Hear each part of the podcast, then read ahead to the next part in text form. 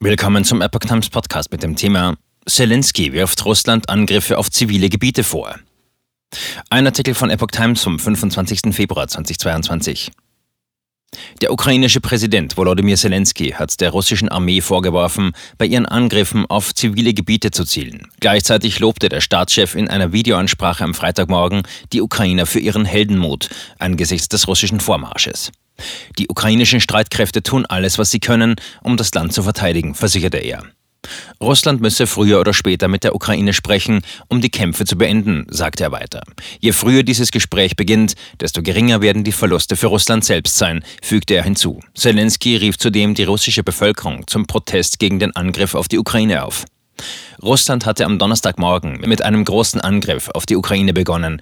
In mehreren Städten schlugen Raketen und Artilleriegranaten ein. Russische Bodentruppen waren anschließend binnen weniger Stunden bis in den Großraum Kiew vorgedrungen. Luftlandetruppen nahmen einen Militärflughafen am nordwestlichen Stadtrand von Kiew ein. Am Freitagmorgen wurden Explosionen aus der Hauptstadt gemeldet. Ukrainische Regierungsvertreter sprachen von russischen Raketenangriffen.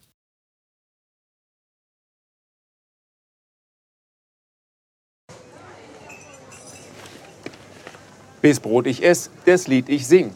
In Zeiten von Twitter und Facebook hat diese Redewendung aus der Zeit der Minnesänger neu an Bedeutung gewonnen. Bis Brot ich ess, das Lied ich sing bedeutet in der Medienwelt, dass Zeitungen die Interessen derer vertreten, die sie bezahlen. In Deutschland sind dies meist Parteien, Werbekunden oder Stiftungen einflussreicher Geldgeber. Die Epoch Times ist frei von allen solchen Einflüssen und steht allein in der Verantwortung derer, die sie finanziert, nämlich Ihnen, unseren Lesern.